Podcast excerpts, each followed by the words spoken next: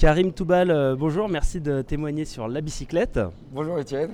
Euh, avant que tu nous révèles l'endroit dans lequel tu nous as donné rendez-vous, euh, est-ce que tu peux nous présenter Excellence, ta start-up, nous dire un petit peu ce que tu fais dans l'univers du retail et du e-commerce? Écoute, avec plaisir. Donc Excellence, c'est une société qui a été créée en 2015 et qui a mis au point une technologie unique au monde qui permet de manière extrêmement simple et rapide de créer le double digital d'un individu avec une précision de 1 mm sur le volume et un poil de barbe sur la texture. C'est extrêmement simple, on rentre à l'intérieur d'une cabine, on prend des photos et après à l'issue d'un process qui dure 5 minutes, mais euh, en dehors de la cabine, on a, on a le double digital d'un individu qui est capable de parler, qui est capable de bouger, qui est capable de s'exprimer et qui est capable notamment de pouvoir euh, faire un essayage virtuel d'un vêtement. Alors la cabine, pour qu'on puisse bien se représenter, euh, elle a une forme ovoïdale, hein, c'est un œuf. Un œuf, oui. Euh, elle fait à peu près quoi 2m20, 2m30 de haut Elle fait très précisément 2m40 de haut et 2m10 euh, de diamètre. Donc elle rentre dans un, dans un espace standard, on va dire. Et alors elle est équipée d'appareils photo, c'est ça? C'est ça, donc c'est 395 appareils photo euh, qui prennent euh, donc 395 photos en simultané. Mhm. C'est ce qui nous permet, donc il n'y a rien d'invasif, il n'y a pas de, euh, pas de rayon, il n'y a pas d'infrarouge, il n'y a pas de, pas de laser. C'est numérique. C'est que du numérique. Et après, on, fait un traitement lui aussi numérique pour sortir le double digital de, l'individu. Alors le double digital, donc on va pouvoir le faire tourner, pivoter sur lui-même, le voir de dos, de face, de profil, et on pourra même modifier euh, certaines parties du corps. Je pourrais me voir plus musclé ou, euh, plus fin. C'est exact. Ça fait partie des, euh, fonctionnalités qu'on va mettre à disposition des gens qui vont se faire scanner. On, aura la, possibilité de transformer son corps par zone. alors, dans le cadre d'une activité de fitness, c'est plutôt sympathique. dans, dans le cadre d'une activité de chirurgie esthétique aussi, ça peut servir. D'accord. Et alors ça peut servir donc dans le fitness, dans euh, euh, l'esthétique, dans le e-sport. Je crois que c'est un domaine d'application qui est intéressant. Je pense que nos auditeurs peuvent facilement se projeter et voir en quoi l'avatar peut être intégré à un jeu vidéo par exemple. Euh, et dans le, dans le retail et le e-commerce, c'est quoi la, la, mise en application? Étienne, la, la, principale proposition de valeur sur le e-commerce, c'est de faire du conseil à la taille pour permettre aux gens qui, en magasin, euh, ne souhaitent pas passer par la case cabine d'essayage, euh, puissent prendre les articles sans avoir besoin d'y passer. Euh, et puis surtout pour la vente en ligne. Aujourd'hui, il y a un taux de pénétration de la vente en ligne sur le vêtement qui n'est que de 10%, entre 7 et 12% en fait, entre la, France et les États-Unis. Et, on devrait pouvoir amener ça à 35-45%, donc ah atteindre les niveaux de pénétration des articles non morphodépendants. Euh, sur le sur le e-commerce. Et en plus, euh, adresser une autre problématique euh, des sites de vente en ligne, qui est qu'aujourd'hui, il y a environ 30 à 40, 20 à 30% des chiffres d'affaires des sites de vente en ligne qui vendent du vêtement, qui passent dans la gestion des retours. Quand je parle de gestion des retours, je parle de frais de déstockage, transport, immobilisation, euh, restockage, reconditionnement, destruction si éventuellement les, euh, biens ne peuvent pas être, ne, peuvent pas être vendus. Et, euh, donc on adresse cette problématique en, permettant de faire un essayage virtuel mmh. du vêtement avant même de, l'expédier, de sorte à diminuer ses coûts liés au retour. Donc finalement, pour un e-marchand ou un retailer, l'intérêt il est double. Il est d'une part d'augmenter sa part de vente en ligne et d'autre part de diminuer le retour des fringues euh, potentiellement. Donc il y a à la fois un développement de chiffre d'affaires et une économie sur euh, la gestion des retours. Absolument. Et il y a un autre effet en fait, euh, c'est de pouvoir démultiplier le, nombre de références disponibles en magasin, puisque pour une même surface ou pour une surface bien plus réduite, on pourra proposer en virtuel beaucoup plus de, produits que de produits qui sont disponibles dans le magasin. Alors, euh, je pense que nos auditeurs ont une petite idée de l'endroit où on se trouve, en tout cas de l'univers dans lequel on se trouve. Est-ce que tu peux nous révéler euh, précisément où on est et nous dire pour quelle raison tu as choisi ce, point de rendez-vous, euh, mon cher Karim? Effectivement, Étienne. alors, vous l'aurez probablement deviné, on est dans le métro. alors, quel métro? Je ne vais pas faire durer le suspense plus longtemps, on est dans le métro parisien. Et quelle station? On est à la station Arts et Métiers. alors pourquoi j'ai choisi la station Arts et Métiers c'est parce que euh, j'ai un diplôme d'ingénieur des arts et métiers et que euh, donc, euh, cette station faisait écho à mon parcours professionnel qui a commencé avec mes études. Et, donc c'est pour moi important de revenir aux sources, puisque je, pense que l'expérience entrepreneuriale, elle a commencé là. Elle a commencé le jour où je me suis doté des outils intellectuels qui me permettaient de pouvoir comprendre la technologie que j'allais mettre en œuvre. Bah, justement, c'est très intéressant, ça fait une super transition parce que la deuxième partie de cette euh, interview, de cette rencontre, elle est plus euh, orientée sur euh, effectivement ton parcours, ton background et les éléments qui ont motivé ton aventure Excense. Alors justement, quel a été le, déclencheur de l'aventure Excense pour toi? Pourquoi finalement ce projet-là plutôt qu'un autre? Et raconte-nous un peu la genèse de, ce projet. Alors la, genèse de ce projet, avant de, décrire la genèse, peut-être mon parcours professionnel. Donc, euh, comme je l'ai dit, j'ai fait les arts et métiers. Ensuite, j'ai fait de la mise en route de puits, de l'optimisation de réservoirs sur les plateformes pétrolières. D'accord. Donc, j'ai euh, vécu en Guinée équatoriale, en Inde, en Libye. Euh, je suis allé au, large de la Nouvelle-Orléans, au milieu de la mer du Nord. j'ai fait le désert, la jungle. je suis allé à la frontière du Kazakhstan. Enfin, j'ai pas mal voyagé. Mais t'as quel âge Karim J'ai 42 ans. Ah, ça se voit pas. Hein. Merci, c'est gentil, Etienne. Euh, donc j'ai pas mal voyagé, j'ai vu, euh, vu du monde, euh, au sens propre du terme d'ailleurs. Et, à un moment donné, je me suis posé les vraies questions sur ce que j'avais envie que ma vie soit. quand j'étais jeune, j'avais envie de vivre une vie. Et, après, en grandissant, je me suis posé vraiment, les questions de quel était l'impact que je voulais que ma vie ait sur le monde de manière générale. Euh, et donc là, je rebondis sur ta deuxième question. Euh, l'origine du projet, l'essence même du projet, elle est que elle est, partir du constat que ma vie d'avant, euh, où je gagnais extrêmement bien ma vie, pour être transparent avec toi, je sais que c'est assez mal poli en France, mais je vais donner des chiffres. J'étais à 16 000 dollars par mois, j'avais une femme de ménage, une voiture de fonction, un chauffeur, j'avais la vraie vie d'expatrié dans, mon dernier poste. J'avais un PNL de 10 millions de dollars.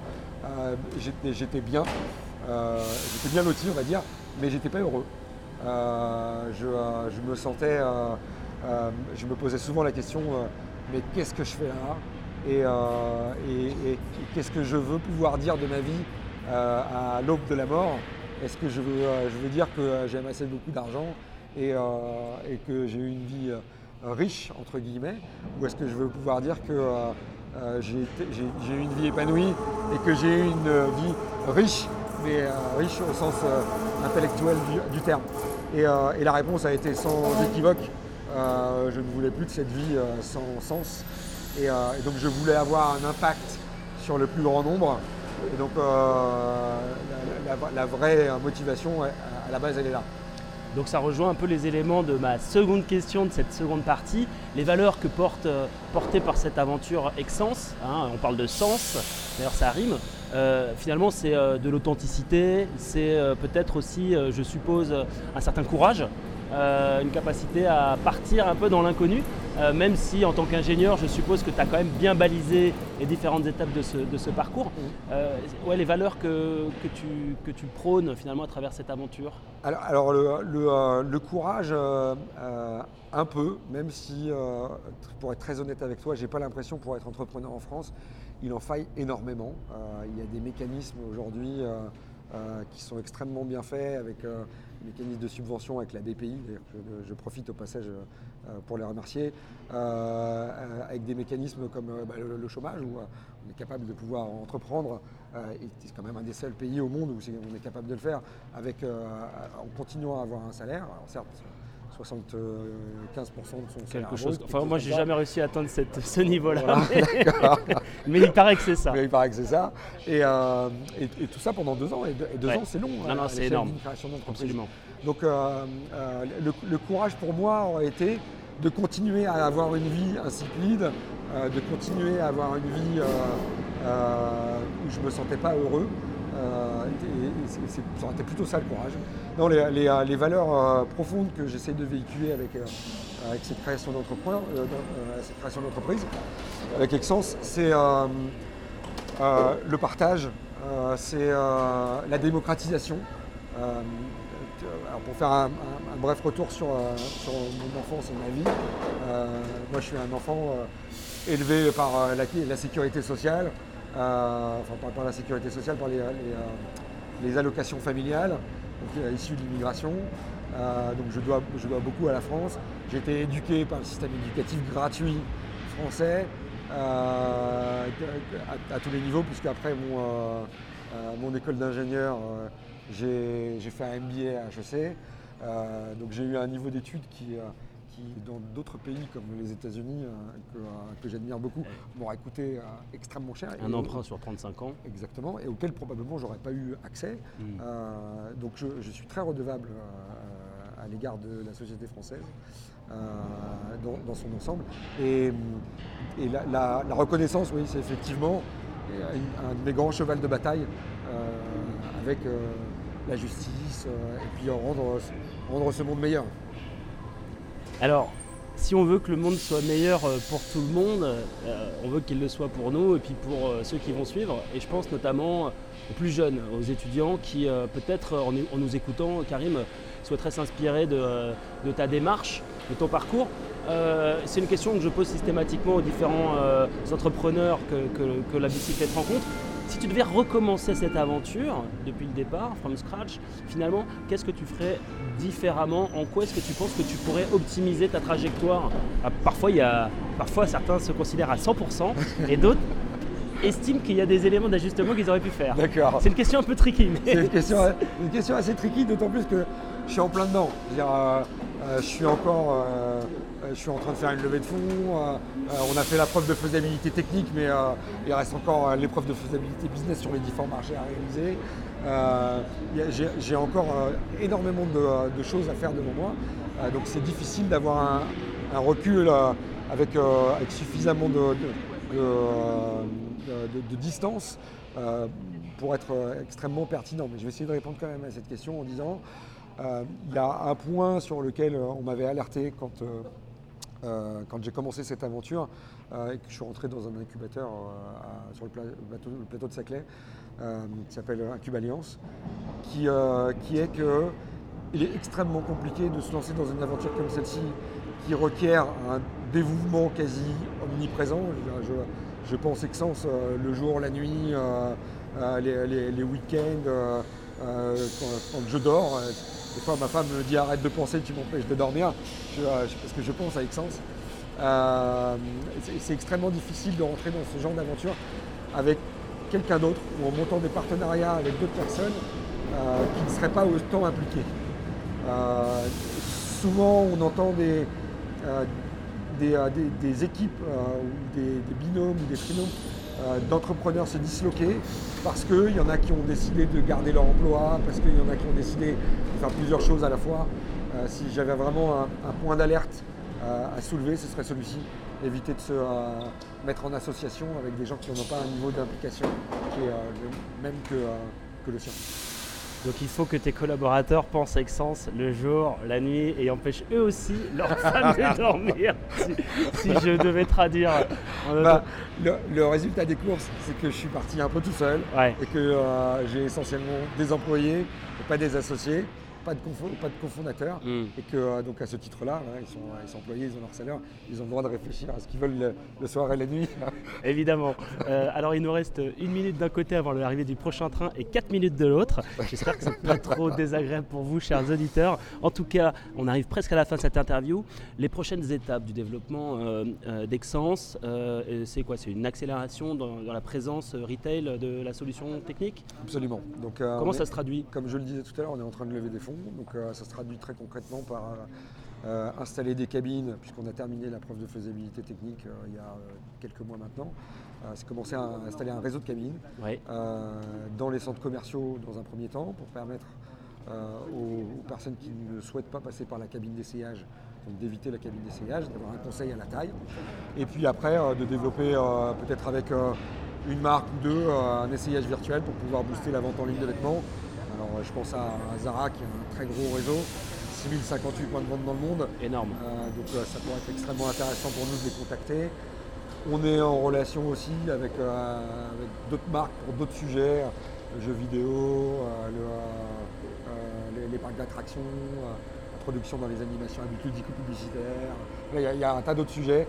Le- la voiture aussi, on fait pas mal de choses autour du, euh, du sujet de- de, euh, du positionnement euh, euh, à la fois confortable et sécuritaire à l'intérieur d'un véhicule.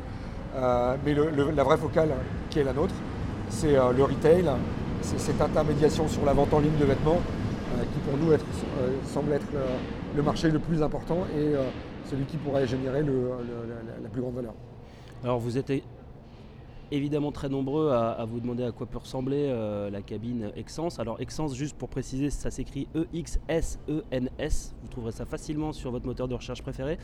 Euh, et ça vous donnera une idée très concrète de ce à quoi ressemble le projet porté et développé par euh, Karim Toubal. Dernière question, est-ce que tu peux nous faire part d'une start-up que, tu que tu trouves remarquable ou en tout cas disruptive ou qui a, qui- qui a attiré ton attention ces dernières semaines, ces derniers mois? Eh bien écoute, euh, je suis au CES de Las Vegas, là où on a été invité par Forestia, on avait ramené donc notre cabine euh, sur place.